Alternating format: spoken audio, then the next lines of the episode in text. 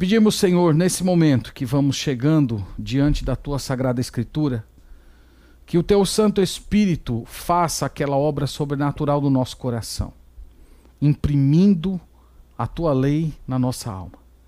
Que as verdades da Escritura venham nos moldar, fazer-nos santos, tementes a ti, mas também enchendo o nosso coração de amor e de apreciação pelo Senhor. Pedimos que o Senhor realize isso para a tua glória e para que a tua igreja seja uma igreja que nesse mundo espelhe um pouco da grandeza que o Senhor é. Pedimos isso em Cristo Jesus. Amém. Amém. Meus irmãos, o nosso Deus é todo poderoso para transformar pessoas por meio do evangelho. E ele faz isso até mesmo com aquelas pessoas que nós consideramos casos perdidos. E é isso que nós vamos ver hoje em Josué capítulo 2. Em uma situação impossível do ponto de vista humano, Deus salvou uma prostituta da cidade de Jericó, da região de Canaã. Nós temos falado que o livro de Josué, ele marca o cumprimento da promessa dada a Abraão. Deus havia falado com Abraão que daria a ele uma terra, uma descendência e que nele seriam benditas todas as famílias da terra. Deus também havia dito a Abraão que, através dos seus descendentes, iria punir de uma forma muito severa aquelas sete nações que estavam vivendo na terra de Canaã, por causa da idolatria, da imoralidade deles e por causa da maldade deles. E o livro de Josué narra como essa história aconteceu. No capítulo 1, nós vimos Deus vocacionando Josué, ele preparou os líderes, ele lembrou o povo as promessas do Senhor, ele unificou a oração, ou melhor, a nação. E hoje nós vamos ver o modo como ele se preparou para a conquista. Nós veremos aqui os espias entrando em Jericó para tentar conhecer os pontos fracos da cidade. E no meio de todos esses preparativos, nós veremos a beleza da misericórdia de Deus salvando uma prostituta. É incrível, meus irmãos, como Deus sempre nos surpreende. Então vamos ler o texto sagrado e nós vamos lendo e parando e analisando e caminhando à medida que nós vamos expondo. Então vamos começar com o versículo de número 1. Então Josué capítulo 2, verso 1 diz assim: de Sitim enviou Josué, filho de Num, dois homens, secretamente como espias, dizendo: Andai e observai a terra de Jericó. Foram, pois, e entraram na casa de uma mulher prostituta, cujo nome era Raabe, e pousaram ali. Então a primeira cena, irmãos, dessa narrativa é o Josué enviando espias à cidade de Jericó. A, a cidade de Sitim, onde os, os hebreus estavam ali acampados, ficava de frente para a cidade de Jericó e eles estavam separados pelo rio Jordão.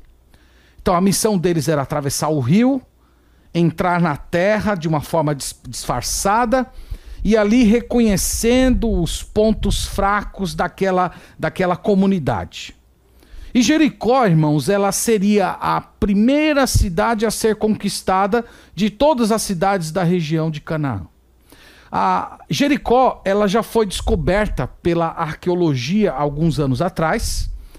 Ela era uma grande cidade e ela era ela, ela nas suas extremidades haviam duas grandes muralhas. Havia a primeira muralha e depois havia mais um terreno de cerca de 5 metros e havia uma, uma, uma segunda muralha.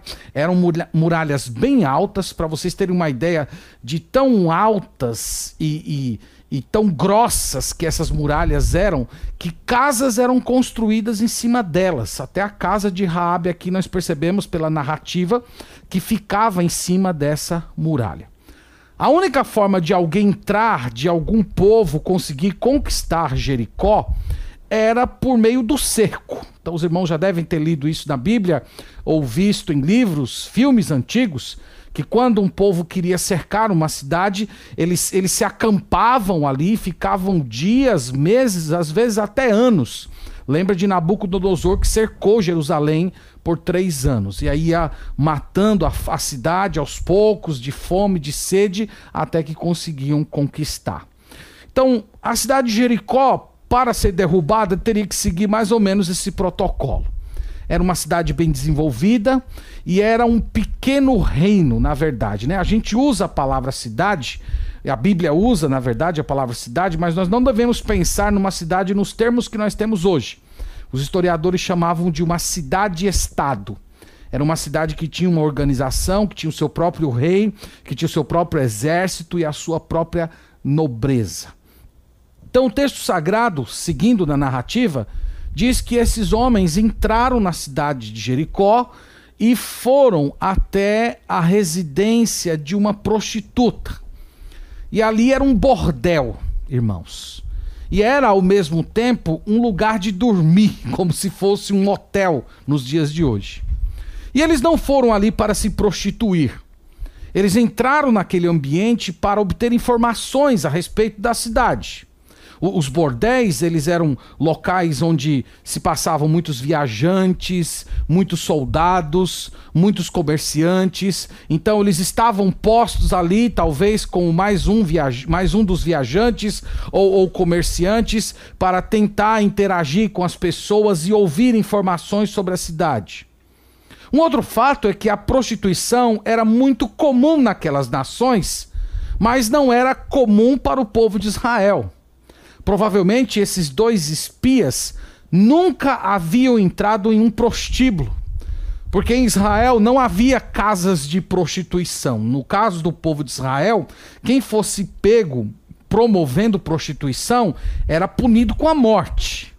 Então você fica imaginando esses dois homens entrando naquela cidade pagã, uma cidade muito próspera, mas pagã, e ao mesmo tempo entrando num prostíbulo, eles que nunca estiveram num lugar daquele e eles tendo que perceber toda aquela sujeira, tudo aquilo que Deus já havia falado para eles e, e falado ao próprio Abraão, que era a representação da região de Canaã povos que estavam imergidos na idolatria, povos que estavam imergidos na prostituição, e aquele bordel que aqueles dois espias entraram simbolizava tudo aquilo que Deus já havia dito e toda a condenação de Deus para aqueles.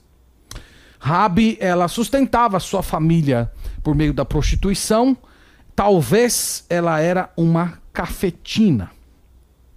Então a narrativa prossegue, vamos ler o verso 2 e verso 3, e nós veremos aqui que a notícia a respeito da presença desses dois hebreus se espalha pela cidade de Jericó. Verso 2 diz: Então se deu notícia ao rei de Jericó, dizendo: Eis que esta noite vieram aqui uns homens dos filhos de Israel para espiar a terra. Mandou, pois, o rei de Jericó dizer a Raabe: Faze sair os homens que vieram a ti e entraram na tua casa porque vieram para espiar toda a terra. Então os irmãos percebam que a, a, cidade de Jericó já estava alerta. Aqueles dois homens, eles não conseguiram passar despercebidos. Eles não conseguiram é, caminhar por aquela cidade como se fossem apenas dois comerciantes, dois visitantes. Na verdade, eles foram reconhecidos e a informação imediatamente chegou ao rei. Então, nós já percebemos o sentimento da cidade, eles já estavam alarmados com tudo que estava acontecendo.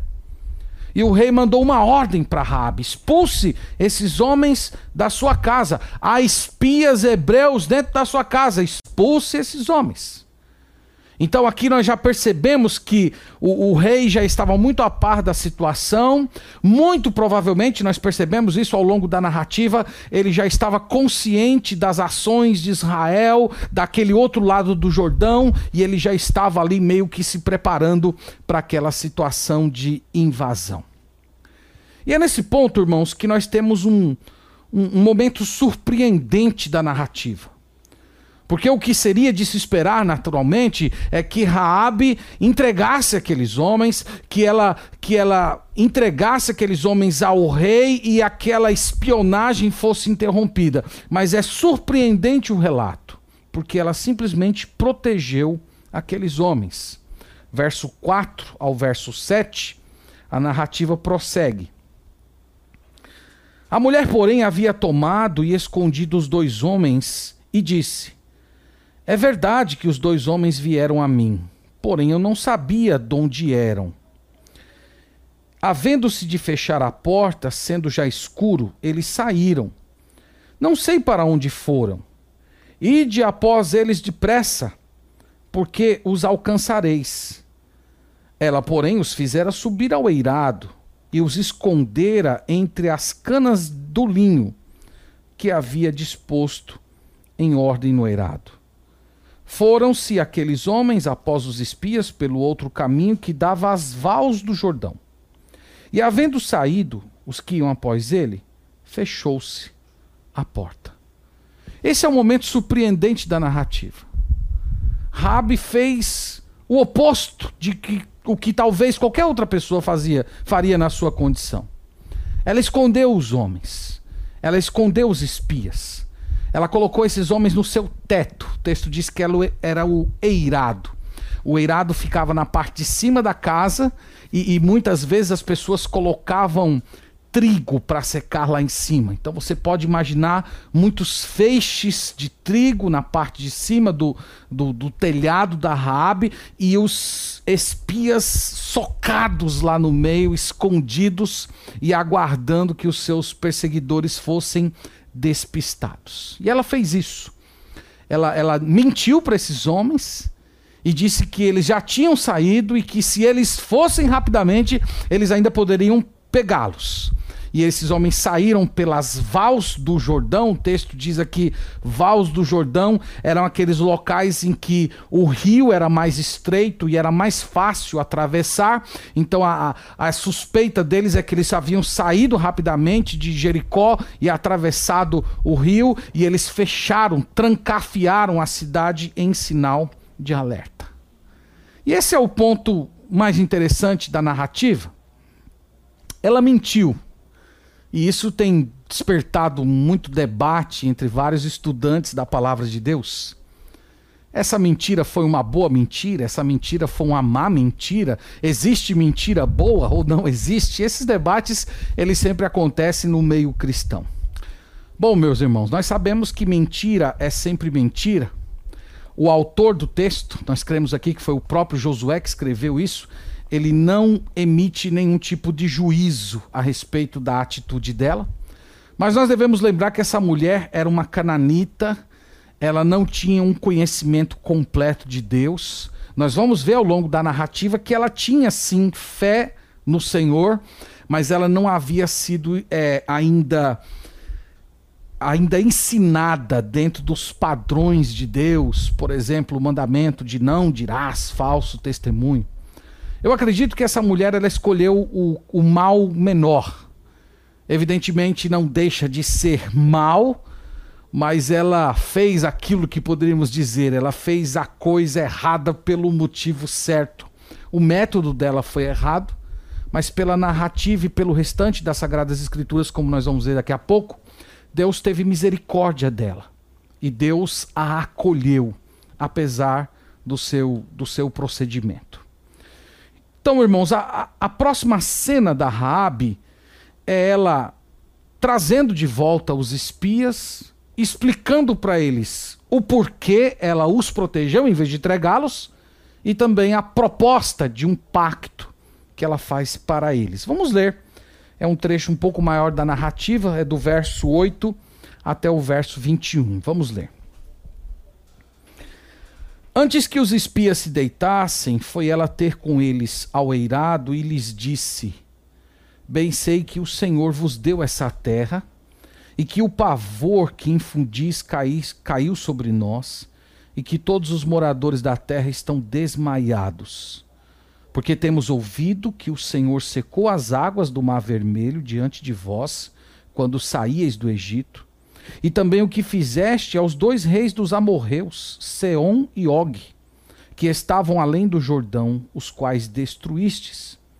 Ouvindo isto, desmaiou-nos o coração, e em ninguém há mais ânimo algum por causa da vossa presença, porque o Senhor, vosso Deus, é Deus em cima nos céus e embaixo na terra. Agora, pois, jurai-me, vos peço, pelo Senhor, que assim como usei de misericórdia para convosco, também usareis para com a casa de meu pai, e que me dareis um sinal certo, de que conservareis a vida do meu pai e a minha mãe, como também a meus irmãos e as minhas irmãs, com tudo o que tem, e de que livrareis a nossa vida da morte. Então lhe disseram os homens: A nossa vida responderá pela vossa, se não denunciardes esta missão. E será, pois, que, dando-nos o Senhor essa terra, usaremos contigo de misericórdia e de fidelidade. Ela então os fez descer por uma corda pela janela, porque a casa em que residia estava no muro da cidade. E disse-lhes: Ide-vos ao monte, para que porventura não vos encontrem os perseguidores. Escondei-vos lá três dias, até que eles voltem, e depois tomareis o vosso caminho. Disseram-lhe os homens: Desobrigados seremos desse teu juramento que nos fizeste jurar, se vindo nós à terra, não atares esse cordão de fio de escarlata à janela por onde nos fizeste descer. E se não recolheres em casa, contigo teu pai, tua mãe, teus irmãos e toda a família de teu pai. Qualquer que sair para fora da porta da tua casa, o seu sangue lhe cairá sobre a cabeça, e nós seremos inocentes mas o sangue de qualquer que estiver contigo em casa caia sobre a nossa cabeça, se alguém nele puser a mão. Também, se tu denunciares esta nossa missão, seremos desobrigados do juramento que nos fizeste jurar. E ela disse: Segundo as vossas palavras, assim seja. Então os despediu e eles se foram e ela atou o cordão de escarlata à janela. É surpreendente, irmãos, esse momento da narrativa. Raabe escondeu aqueles dois espias porque ela já conhecia o Deus de Israel. Ela simplesmente disse para aqueles homens: Olha, eu já sei que Deus deu para vocês essa terra. E que por causa disso todos nós estamos apavorados, o coração do povo está desmaiado, nós já sabemos tudo aquilo que o Senhor fez no Egito. Ela conhecia a história. Então lembre-se que o, o, o, bordel era um local de soldados, de viajantes, de comerciantes. Então você pode imaginar essas pessoas frequentando esses lugares e contando essas histórias para Raabe, contando que eles saíram do Egito, que Deus visitou o Egito com pragas terríveis, que o mar se abriu e eles passaram a seco e que quando saíram do outro lado, eles venceram reis poderosos. E à medida, meus irmãos, em que a Raabe ia ouvindo a respeito de cada um desses atos salvadores de Deus, o Senhor ia operando no seu coração. Fantástico isso. Porque isso não estava acontecendo em uma igreja.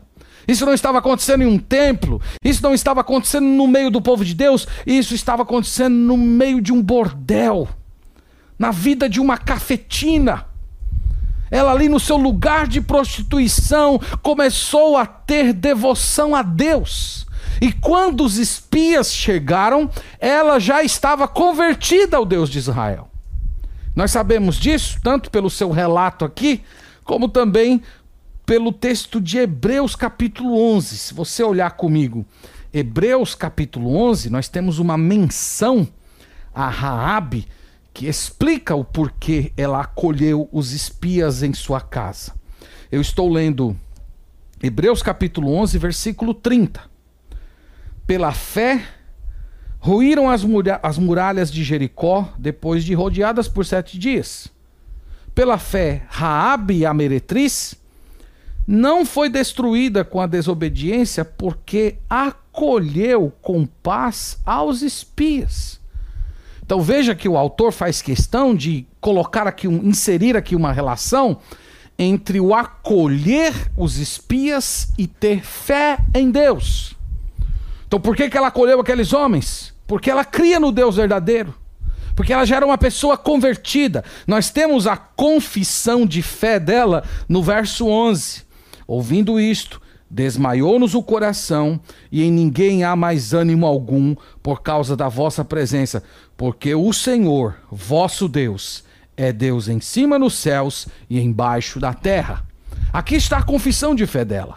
Aqui está a declaração que ela cria nesse Deus. Ela, ela sabia que não havia ninguém nos céus grande como o Senhor, e na terra também não havia nenhum outro Deus.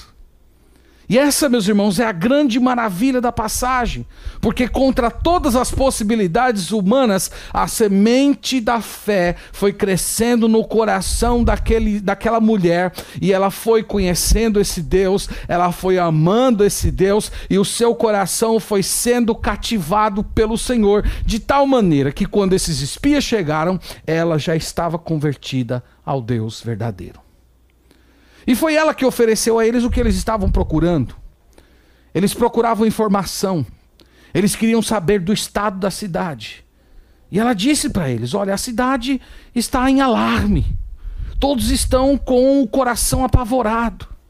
Ela, ela tinha fé, meus irmãos, que a, a promessa de Deus iria se cumprir. Veja que ela começa dizendo assim: Eu sei que Deus deu a vocês essa terra. É incrível isso vindo da boca de uma mulher como Raabe, porque o povo de Israel, durante 40 anos, que via a providência de Deus através do, do maná e da nuvem de fogo durante, durante a noite, eles que experimentavam uma presença manifesta de Deus diariamente, eles não creram nisso, eles chegaram às portas da terra prometida e eles não creram. E essa mulher, contra todas as possibilidades, ela cria. O Senhor deu para vocês essa terra. Ela diz assim: quando vocês entrarem, ela dá como certo que aquilo iria acontecer. E nesse contexto todo, ela propõe um pacto. Os irmãos viram aqui. O pacto era que, do mesmo jeito que ela havia sido misericordiosa com eles, com eles, eles deveriam ser com elas. E eles estabeleceram ali os termos do pacto que ela deveria ficar calada, que ela deveria manter toda a família dentro de casa e que ela deveria usar um sinal daquele pacto, o cordão vermelho. E eu acho que é aqui que a nossa mentalidade messiânica começa a ficar bem aguçada e nós conseguimos já ver algumas coisas a respeito de Jesus, não é? O sangue que é colocado na janela e que livra da morte. Né? Não faltam sermões a respeito do, do cordão de escarlate na, na janela de Raabe, mas nós não queremos de fato ir, ir tão longe assim. A narrativa se encerra, meus irmãos, com o um relatório dos espiões, verso 22 em diante, diz assim: Foram-se, pois, e chegaram ao monte, e ali ficaram três dias até que voltaram os perseguidores, porque os perseguidores os procuraram por todo o caminho, porém não os acharam. Assim os dois homens voltaram e desceram do monte e passaram e vieram a Josué, filho de Num, e lhe contaram tudo quanto acontecera. E disseram a Josué: Certamente o Senhor nos deu toda esta terra nas nossas mãos e todos os seus moradores estão desmaiados diante de nós. Eles souberam essa informação por meio de Rabi. Então a informação é: é certo que Deus vai cumprir a sua palavra. Eles já estão desmaiados. Eles são soldados que já estão derrotados antes mesmo da luta. Essa, meus irmãos, é, é a exposição do texto. É um texto muito interessante, muito significante. E eu quero destacar aqui na parte final algumas lições que essa passagem tão, tão interessante nos ensina. A primeira lição, meus irmãos, é essa: é que em nossa jornada por esse mundo, o cuidado de Deus por nós é simplesmente surpreendente. Olha o modo como Deus cuidou desses homens. Olha quem Deus usou para cuidar desses homens. Deus usou uma prostituta. Olha quem Deus usou para cuidar de Elias: corvos, uma viúva. Olha quem Deus usou para cuidar de Davi em um certo momento da sua vida.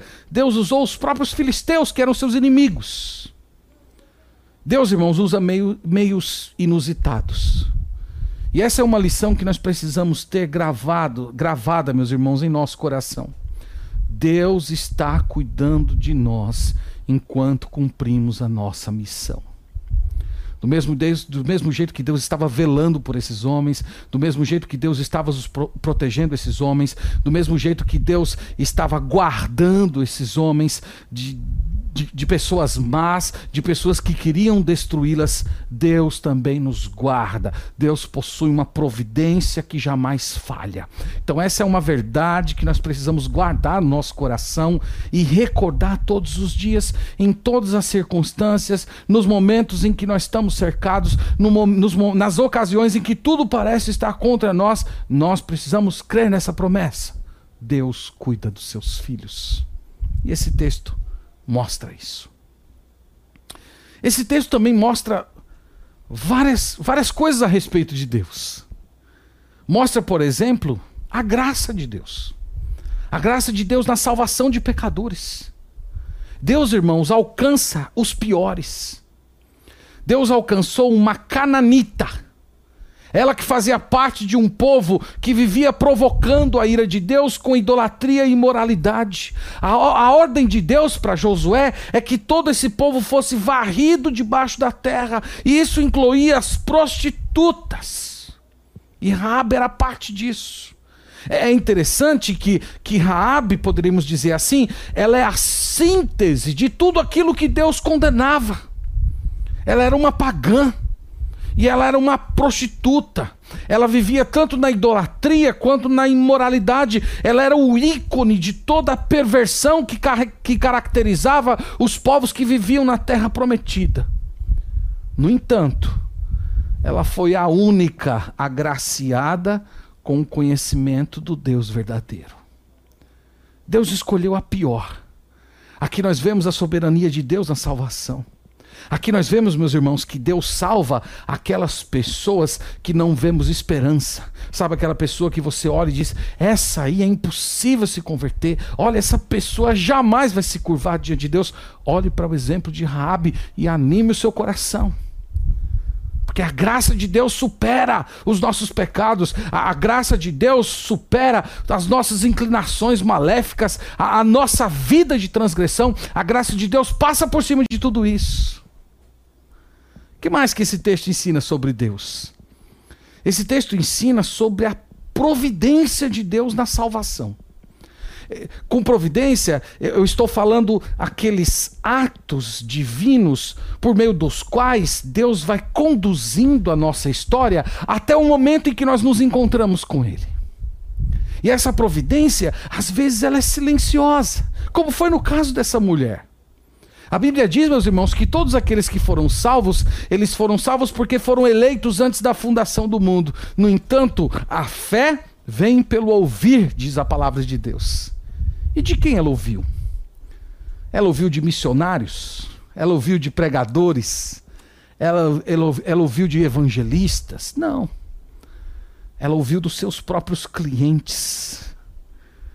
Às vezes as pessoas me perguntam assim, né? Principalmente o pessoal que gosta muito de debater teologia, pergunta assim, pastor, mas se Deus tiver um índio eleito lá no meio da floresta que nunca ouviu o evangelho, nunca o missionário sal, pregou lá, como é que essa pessoa vai ser salvo?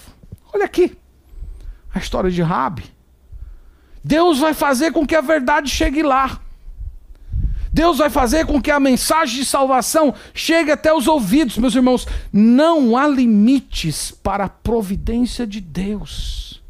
Esteja onde estiver, a pessoa pode estar mergulhada na mais profunda perversão, lamaçal do pecado. Existe uma providência silenciosa que vai agindo imperceptivelmente, e quando menos percebemos, ali está uma pessoa convertida. Então lembre-se disso. E glorifique ao Senhor por essa providência silenciosa, mas tão, tão poderosa. E essa é a próxima questão que eu quero falar a respeito de Deus. É o poder dele. Aqui não, não mostra apenas a graça, a providência, mas também mostra o seu poder ela foi capacitada a crer, porque essa mulher, ela adorava deuses, ela era uma pagã, ela adorava Moloque, ela adorava Baal. E de repente essa mulher se pega crendo e temendo o Deus verdadeiro. Ela desejou ser parte do povo de Deus. Na verdade, ela arriscou a vida por causa de Deus. Ela renunciou o seu povo, os seus deuses, a sua própria vida. E sabe como isso se chama, meus irmãos? Isso se chama conversão. Conversão é essa disposição interna de abandonar a vida antiga, de dar as costas para o pecado e viver uma vida de fé em Deus. No Novo Testamento, no livro de Tiago, ela é lembrada e mencionada como um exemplo de uma fé operante. Uma fé verdadeira, uma fé que é capaz de se colocar em risco, uma fé que não tem medo de morrer, uma fé que não tem medo de se, ser considerada traidora. Isso ensina pra gente, irmãos, que a verdadeira fé é operante. Que a verdadeira, a verdadeira fé ela não é apenas conceitual, a verdadeira fé ela, ela não teme desagradar aos outros, a verdadeira fé ela se ocupa em agradar a Deus e não teme se arriscar. E só Deus pode fazer isso. É só Deus que pode conceder esse tipo de fé. A Bíblia diz em Hebreus que o Senhor Jesus Cristo é o autor e consumador da fé. É Ele que impinge essa fé no nosso coração. É Ele que nos dá essa confiança pela qual nós vivemos agarrados nas Suas promessas. O que mais que esse texto ensina a respeito de Deus? Esse texto ensina sobre a misericórdia de Deus. Olha, irmãos, o tamanho da misericórdia do Senhor. Deus salvou essa mulher todos foram mortos e ela foi poupada. Ela não foi só poupada de, de, da morte, mas ela foi recebida e aceita como parte do povo de Deus. Se você olhar o capítulo 6, versículo 25, o texto sagrado diz assim: Mas Josué conservou com vida a prostituta Raabe e a casa de seu pai e tudo quanto tinha e habitou no meio de Israel até o dia de hoje, porquanto escondera os mensageiros que Josué enviara a espiar Jericó. Ela foi recebida como parte do povo de Deus. Ela se tornou uma da família da fé do Antigo Testamento. Mais do que isso, irmãos, essa mulher se casou e da sua descendência veio o rei Davi e posteriormente o nosso Senhor Jesus Cristo. Depois você pode ler o texto lá de Mateus capítulo 1, em que traça a genealogia do Senhor Jesus Cristo, e você vai ver que Raab está lá. Meus irmãos, quanta misericórdia. Quanta misericórdia, quanta graça, quanto amor. Deus tomar uma prostituta, salvá-la, impingir fé no coração dela, transformá-la, santificá-la e torná-la uma das ancestrais do Senhor Jesus Cristo. Até hoje ela é celebrada entre os judeus. E para nós, o Novo Testamento mostra que ela é um exemplo tanto de fé como obras. Ela é um exemplo de, de obras e de fé porque ela acreditou quando tudo parecia conspirar contra. E ela resolveu tomar decisões piedosas a partir das convicções de fé que ela tinha. E é por isso que ela é um grande exemplo para todos nós. Que encorajamento, irmãos, para todos nós. Que encorajamento para o trabalho missionário. Saber que Deus continua fazendo coisas surpreendentes. Que Deus continua realizando o impossível. Que o Senhor é todo-poderoso para quebrantar o coração de pessoas terríveis isso nos lembra que nós nunca podemos julgar as pessoas pela aparência e nem desistir de filhos, de parentes, de cônjuges, de amigos. Nós não podemos desistir, porque o mesmo Deus Todo-Poderoso que quebrantou o coração dessa mulher também é todo-poderoso para quebrantar o coração desse familiar que você tanto ama e tem visto e chorado por estar, por vê-lo longe do Senhor. Então, que Deus abençoe o nosso coração e que nós, meus irmãos, venhamos todos os dias a ficar maravilhados ao perceber na história bíblica e na nossa própria história o modo glorioso pelo qual o Senhor salva pecadores. Vamos, vamos orar e agradecer ao Senhor. Pai Santo, te agradecemos pela tua palavra, te louvamos por esse texto tão significativo, tão prazeroso e tão instrutivo para o nosso coração. Pedimos, ó Deus, que o Senhor abra nossa mente, o nosso coração, para que nós sempre fiquemos encantados com o teu poder, com a tua graça, com a tua bondade, com a tua fidelidade, com as tuas com as tuas promessas. Te louvamos, Senhor, porque a semelhança dessa mulher, nós também fomos resgatados do lamaçal do pecado e ao invés de recebermos a pena da morte eterna, o Senhor nos deu vida, nos colocou do meio do teu povo, nos fez família, nos fez irmãos espirituais do nosso Senhor Jesus Cristo, cordeiros junto com Ele. Te agradecemos por isso, Senhor. E nós oramos por aquelas pessoas que têm um coração duro, por aquelas pessoas que vivem na perversão, na imoralidade, por aqueles que vivem na idolatria. Nós oramos, ó Pai, rogando que a mesma graça, o mesmo poder que um dia tocou o coração de Raabe, venha também chegar ao coração dessas pessoas e elas sejam iluminadas e salvas. Pedimos isso tudo no nome de Jesus. Amém.